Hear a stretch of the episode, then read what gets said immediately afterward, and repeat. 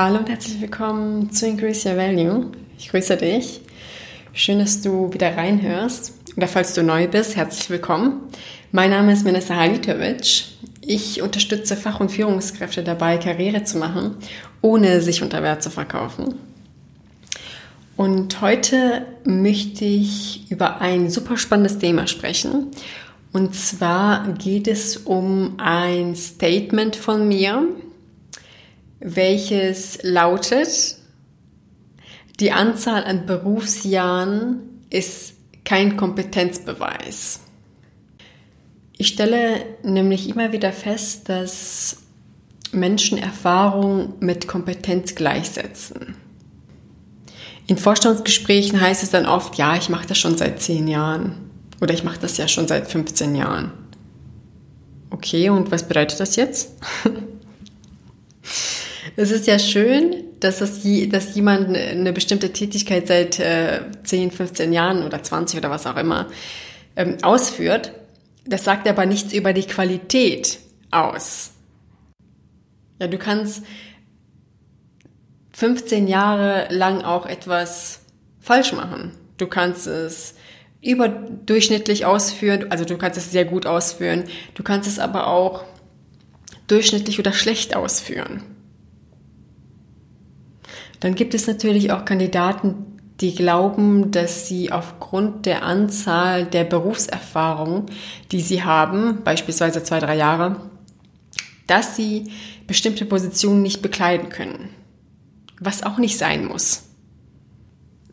Und auch hier, nur weil du eine Tätigkeit seit zwei, drei Jahren ausübst, heißt das nicht, dass du schlecht bist darin. Du kannst hervorragend darin sein. Es gibt Leute, die nach jahrelanger Erfahrung immer noch nicht gut sind und andere, die nach kürzester Zeit hervorragende Ergebnisse erbringen. Und darum geht es letztendlich. Es geht um Ergebnisse, um das Resultat am Ende des Tages. Zumal du dich auch nur vergleichbar machst, wenn du dich auf die Anzahl der Berufsjahre beschränkst. Es gibt genug andere, die auch x Jahre Berufserfahrung in diesem Bereich haben. Ich selber habe damals als Absolventin eine Position bekleidet, die für jemanden ausgeschrieben war, der zwei, drei Jahre Berufserfahrung hat. Und ich lag mit circa mit knapp 20 Prozent über unseren Einsparungszielen im Einkauf. Also ich habe, ich bin im Einkauf ähm, gestartet, falls du das noch nicht weißt, im Einkauf ähm, in der Automobilindustrie. Dazu habe ich aber extra eine Folge aufgenommen, wie ich damals als Absolventin im Vorstandsgespräch überzeugt habe. Das ist die Folge 6. Da kannst du gerne mal reinhören. Und ja, damals hatte ich äh, ein Budget von einer halben Million, was ziemlich unüblich ist. Ja, also in der Regel haben Einkäufer in so im ersten Jahr ein Budget von 50.000 circa, unterm Strich. Ja, also es ist ein Riesenunterschied. Und das Budget hatte ich innerhalb der ersten sieben Monate und die Ergebnisse habe ich auch innerhalb der ersten sieben Monate erzielt, ohne dass ich eingearbeitet wurde. Das kommt ja auch noch hinzu, ja. Das heißt, super vieles ist möglich. Du musst dich aber trauen, diese Wege erstmal zu gehen. Ja, und deshalb sage ich, da, da gehören immer zwei zu. Zum einen der Bewerber oder die Bewerberin und der Arbeitgeber, der offen dafür ist, Leute, die ambitioniert sind und für ein Thema brennen, auch wenn sie nicht jahrelang Erfahrung haben in diesem Bereich. Meine Message in diesem Kontext ist also, dass ein Umdenken notwendig ist, nicht nur aus der Arbeitnehmerperspektive, sondern auch aus der Arbeitgeberperspektive. Das heißt, Entscheidungsträger sollten nicht primär auf die Anzahl der Berufsjahre achten. Gleichzeitig sollten Bewerber auch mutig sein, sich auf höhere Stellen zu bewerben. Dazu gehört natürlich auch eine sehr gute Vorbereitung. Das muss ich an der Stelle auch hier sagen. Also Mut allein reicht dann auch äh, nicht aus, ja. Bei vielen Bewerbern ist es ja so, dass die sich erst auf Stellen bewerben, wo sie 100% der Anforderungen erfüllen. Wie willst du dich denn weiterentwickeln, wenn du 100% der Anforderungen in der Ausschreibung erfüllt? Das heißt ja, dass du etwas machst, was du schon kannst. Und da kommt ja deine Entwicklung viel zu kurz. Um dich weiterzuentwickeln, musst du dich an Aufgaben trauen, die du noch nicht gemacht hast, die vielleicht zu groß erscheinen am Anfang. Aber nur weil du etwas noch nicht gemacht hast, heißt das ja nicht, dass du es nicht kannst. Solange du aber glaubst, dass du das nicht schaffen könntest, stehst du dir leider immer selber im Weg. Das muss ich an der Stelle auch mal betonen. Das heißt, die Einstellung zu gewissen Themen ist wirklich ausschlaggebend. Und selbst wenn es so sein sollte, dass andere Menschen dir irgendwelche Grenzen auferlegen. Nur du kannst entscheiden, ob du etwas schaffst oder nicht. Wenn du glaubst, dass etwas nicht funktioniert, wird es auch nicht funktionieren. Warum? Weil du gar nicht erst die Möglichkeiten suchen wirst, weil du ja eh glaubst, dass es nicht klappt. Wenn du dir aber ein bestimmtes Ziel gesetzt hast, wirst du nach Möglichkeiten suchen, um das zu realisieren. Wenn ich damals zum Beispiel als Absolventin gedacht hätte, ja, ich habe ja eh keine Chance als Absolventin für die Position, die ist ja für jemanden ausgeschrieben, der berufserfahrener ist, dann hätte ich mich ja gar nicht erst beworben und hätte eine Chance einfach verpasst. Ich hätte die Chance verschenkt. Deshalb ist mir das Thema auch so wichtig, weil es letztendlich auch immer darauf ankommt, wie hoch dein Interesse und deine Neugier ist, dich weiterzubilden. Also deine Einstellung, da spreche ich auch schon wieder von der Einstellung, ja. Inwieweit bildest du dich regelmäßig weiter? Es gibt da auch zum Beispiel Menschen, die haben, die arbeiten zwar in einem bestimmten Bereich seit Jahrzehnten, aber wie oft haben die sich innerhalb der Jahre wirklich weitergebildet und inwieweit haben sie das neue Wissen in der Praxis umgesetzt und neue oder bessere Resultate erzielt? Und mit Weiterbildung meine ich nicht ausschließlich fachliche Weiterbildung, sondern vor allem persönliche Weiterbildung, also was die persönlichen Kompetenzen betrifft. Dann kommt noch hinzu, dass viele Menschen tatsächlich Tätigkeiten ausüben, auf die sie eigentlich gar keinen Bock haben. Eigentlich würden sie am liebsten die Branche wechseln oder sich komplett neu orientieren oder was auch immer, trauen sich aber nicht aus diversen Gründen. Und wie kannst du in einem Job sehr gut sein, wenn dir dein Job gar keinen Spaß macht? Wie soll das funktionieren? Und was Quereinsteiger betrifft, die können einen unheimlich großen Mehrwert für einen Arbeitgeber bieten, weil sie eine komplett andere Perspektive einbringen können.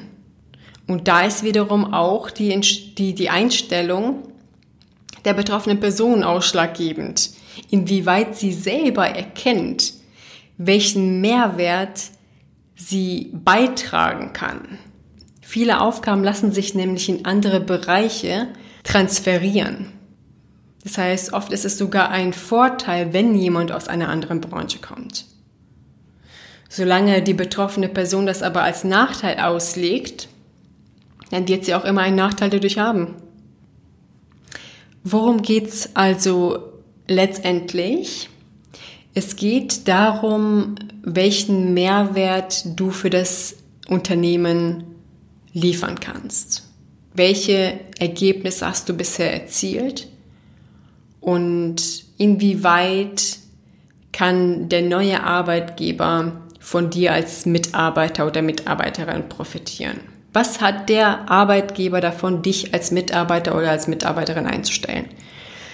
Das ist die ausschlaggebende Frage, die du dir selber erstmal beantworten musst, um überhaupt in ein Gespräch zu gehen. Ja, das war's auch von mir für diese Folge.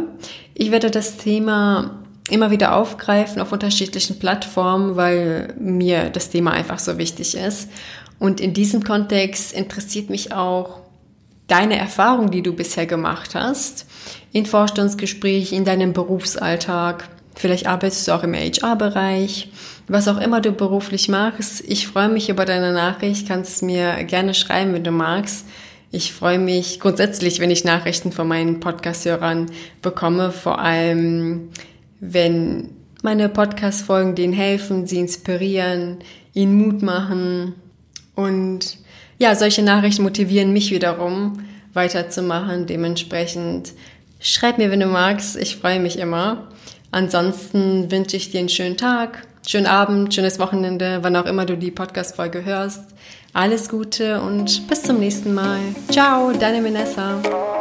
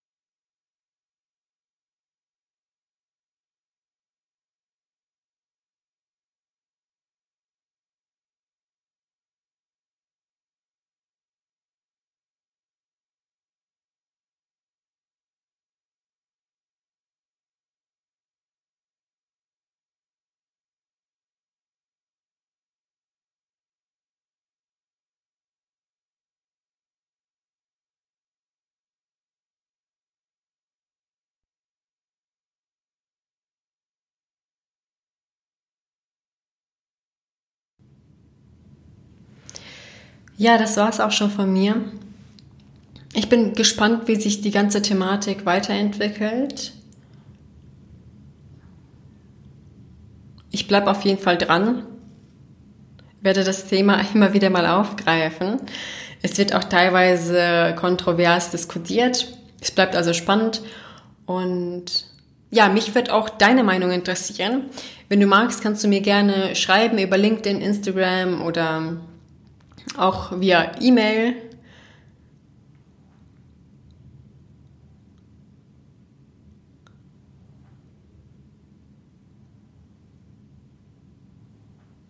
Da freue ich mich immer, wenn ihr mir schreibt. Und ja, ich wünsche dir einen schönen Tag, schönen Abend, schönes Wochenende, wann auch immer du das hörst.